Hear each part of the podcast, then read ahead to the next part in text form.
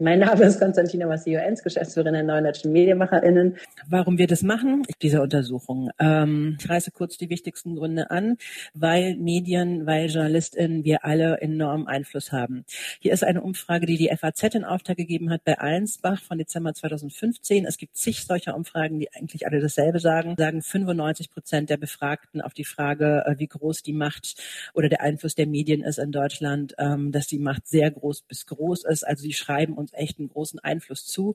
Wir bestimmen ja auch mit ähm, auf eine Art, wie die Leute die Welt sehen, unser Publikum, was sie sehen, welche Themen wir berichten und wie wir sie auch berichten. Und damit ist eben auch eine sehr, sehr große Verantwortung verbunden. Das ist einer der Gründe. Wir haben Verantwortung als Medienschaffende.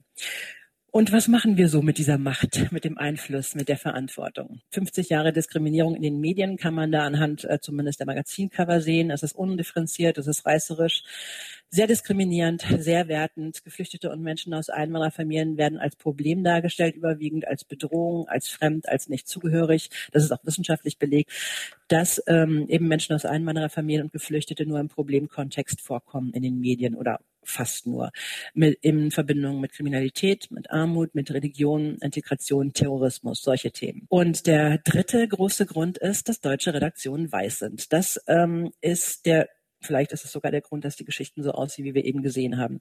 Ähm, hier auf der Folie sehen Sie den Überblick zum, zum Forschungsstand. Es gibt nicht so wahnsinnig viele Zahlen und auch keine richtig verlässlichen. Ähm, das sind so die letzten Zahlen, ähm, die aus größeren Untersuchungen hervorgegangen sind. 2005 ähm, waren es 1,2 Prozent der Zeitungsjournalistinnen, die Migrationshintergrund hatten und in 84 Prozent der Zeitungsredaktionen äh, waren äh, Deutsche ohne Migrationshintergrund sozusagen unter sich. 2006 gab es eine Untersuchung von der Bundesanstalt für Arbeit, die haben geschätzt, zwei bis drei der Journalistinnen haben Migrationshintergrund.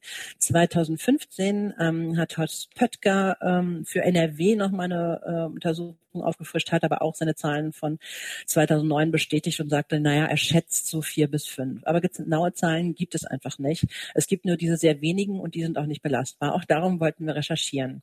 Und heute erscheint deshalb die NDM-Recherche mit frischen Erkenntnissen. Ähm, ja, und die ChefredakteurInnen mit und ohne Migrationshintergrund sind zum ersten Mal erhoben worden. Das ist noch nie gezählt worden in Deutschland und das Ergebnis ist einigermaßen überraschend. Also ähm, man kann das in die eine oder andere Richtung gehen, aber da das ist es jedenfalls. Es sind 6,4 Prozent. Ähm, nur jeder 20. Chefredakteur oder jede 20. Chefredakteurin. Es sind sechs Chefs und zwei Chefinnen äh, von 126, die Migrationshintergrund haben. Und ähm, in, äh, bei den Einwohnerinnen sind es ähm, jede und jede vierte. Also und aus diesen ähm, acht Chefredakteurinnen äh, mit Migrationshintergrund kommt die eine Hälfte aus Nachbarländern, Österreich, Dänemark, Luxemburg, Niederlande und die andere Hälfte kommt aus EU-Staaten. Irland, Italien, Rumänien, Griechenland. Keine Drittländer, keine strukturell benachteiligten Minderheiten, die sozusagen in den Chefredaktionen vertreten sind. Wir haben ähm, eben das erstmals erhoben, ist noch nie gezählt worden und man kann die Zahl natürlich durchaus auch gut finden. Ja, immerhin sechs Prozent, aber wir finden sie zu wenig oder zu niedrig. Die zweite Frage, die wir gestellt haben in ähm, der Mailumfrage an diese 122 Redaktionen war, ob sie den Anteil an JournalistInnen mit Migrationshintergrund in ihrer Redaktion kennen, irgendwie erfassen, ähm, da irgendwelche systematischen Zahlen haben. Wir haben Antworten aus 56 Redaktionen hier dargestellt, von 80, die teilgenommen haben. Es haben ja nicht immer alle auf die, auf die, auf alle Fragen geantwortet. Und ähm, der Kuchen ist ziemlich, ziemlich lila. In nur einer, einer einzigen dieser großen deutschen Redaktionen wird erfasst und das ist Thomson Reuters. Ähm, das kommt daher, weil die eben international aufgestellt sind, überall Büros haben und Diversity eben äh, überall außer in Deutschland oder jedenfalls an vielen Orten und in vielen Ländern außer in Deutschland wirklich eine viel größere Rolle spielt und ähm, dass in Deutschland bei Reuters so gemacht wird, dass sie nicht den Migrationshintergrund erfassen, aber immerhin die Staatsangehörigkeit ähm, ihrer MitarbeiterInnen um irgendwelche Diversity-Maßnahmen danach auszurichten und zu planen. Ähm, von den Mail-Antworten ähm, zu dieser Frage, ob Sie den Anteil kennen, haben schon manche auch, manche auch geschrieben, ja, dass sie glauben, das seien drei unter den 80 Angestellten oder so, oder ja, ich habe mal nachgezählt, soweit ich weiß, sind es fünf. Das haben wir nicht gewertet. Uns ging es tatsächlich um systematisch erhobene Zahlen, die es offensichtlich nicht gibt. Und es wurden uns auch Gründe dafür genannt, ähm, und die gleichten sich einigermaßen. Hier sind zwei Zitate, die so repräsentieren, argumentieren, was am häufigsten äh, geantwortet wurde, nämlich zum einen, ähm, dass gesagt wurde, ja, aber es ist doch ein Zeichen von Toleranz und des guten Fortschritts in der Sache, wenn man eben nicht nach Migrationshintergrund fragt oder das auch nicht erhebt. Ähm, und dann die zweite, das zweite Argument, beziehungsweise drei, zwei sind ja eigentlich, ähm, Argumente. Zum einen ging es um Datenschutzgründe, die angeführt wurden, aber auch Antidiskriminierungsgründe ähm, und deswegen man man dürfe deswegen sozusagen nicht erheben. Was wir im Bericht erläutern ist, sie dürfen durchaus zählen. Bundes- und Landesbehörden erheben den Migrationshintergrund auch, ohne den Datenschutz zu verletzen. Es gibt viele Möglichkeiten, solche Daten anonym zu erfassen. Wir zeigen nachher noch Beispiele und ähm, das Argument mit der Antidiskriminierung ist aus unseren Augen zumindest nicht ganz nachvollziehbar, denn im Moment wird ja auch auf die eine oder andere Art diskriminiert, sonst wären deutsche Redaktionen nicht so homogen. Ob das bewusst passiert, ist jetzt eine andere Frage. Dann ähm, die, die dritte Frage sozusagen, und wir haben versucht, eben da auch eine Antwort so ein bisschen drauf zu finden, was jetzt so äh, bewusste Diskriminierung angeht oder nicht. Äh, mit der dritten Frage der Erhebung, ähm, die wir entlang einer die Resolution des DJV, des Deutschen Journalistenverbands ähm, vom 5. November 2018 gefragt haben, nämlich ähm, die hatten, hatten damals appelliert an die Medienunternehmen bei der Auswahl ähm, die gesellschaftliche Vielfalt abzubilden, bei der Auswahl des Personals in Bezug auf Alter, Geschlecht, Ethnizität haben die das genannt, soziale Herkunft, sexuelle Orientierung und eben psychische und physische Verfassung. Und wir haben sozusagen die Anstellung zu divers besetzten Redaktionen damit abgefragt, indem wir die zitiert haben und gesagt gesagt haben, was, ähm, was halten Sie davon, wie beurteilen Sie diese Resolution? Und natürlich sind da verschiedene Diversity-Dimensionen aufgezählt, aber die restlichen Fragen handelten bei uns quasi von, von interkultureller Vielfalt und ähm, es war relativ klar, dass das auch ähm, bei uns durchaus hauptsächlich gemeint ist. Und hier waren die Antworten wirklich überwiegend positiv und das war jetzt nicht die allergrößte Überraschung, aber es ist quasi neu. Ähm, das, das ist eine ganz neue Erkenntnis. Die Mehrheit hat ganz klar eine positive Haltung zum Ziel ähm, divers besetzter Redaktionen. 41 Redaktionen haben nämlich positiv geantwortet. Das sind 63 Prozent. Das war in der Forschung bisher nie so deutlich. Ähm, nur vier sind gegen divers besetzte Redaktionen gewesen, die geantwortet haben. Ähm, also sechs Prozent und 20% äh, neutral oder widersprüchlich. Das sind jetzt die absoluten Zahlen, deswegen sage ich die Prozentzahlen dazu. Und neutral und widersprüchlich haben wir gewertet, wenn es zum Beispiel hieß, ja, also Vielfalt ist schon gut und wichtig, aber für uns spielt das überhaupt keine Rolle.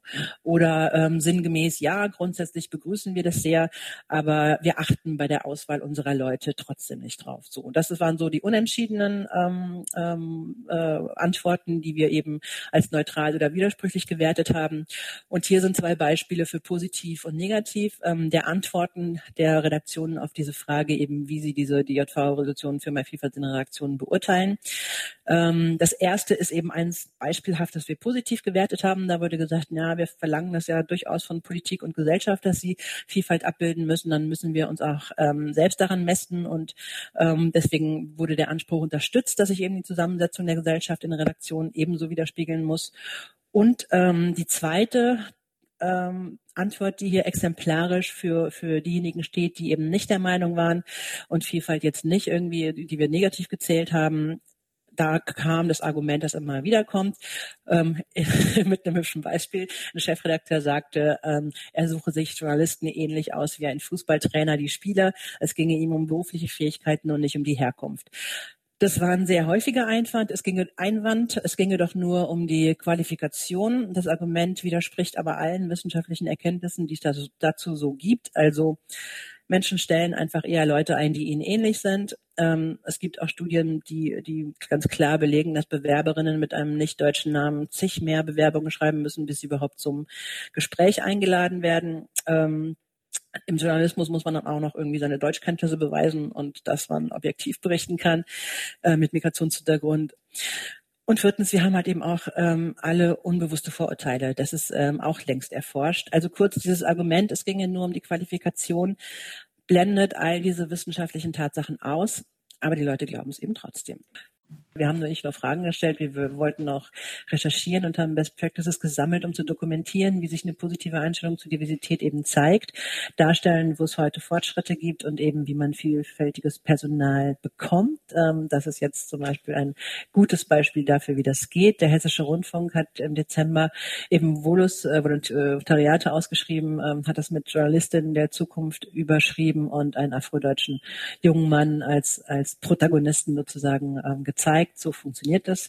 Ähm, auch im ZDF ähm, äh, ist man viel weiter als noch vor Jahren. Da wurde auch ein wurden, wurden auch Redaktionsvolontariate ausgeschrieben und da, was man für so ein Volontariat mitbringen muss, lautete es ähm, Zusatzqualifikationen, nämlich äh, Zweisprachigkeit oder vielfältige kulturelle Hintergründe.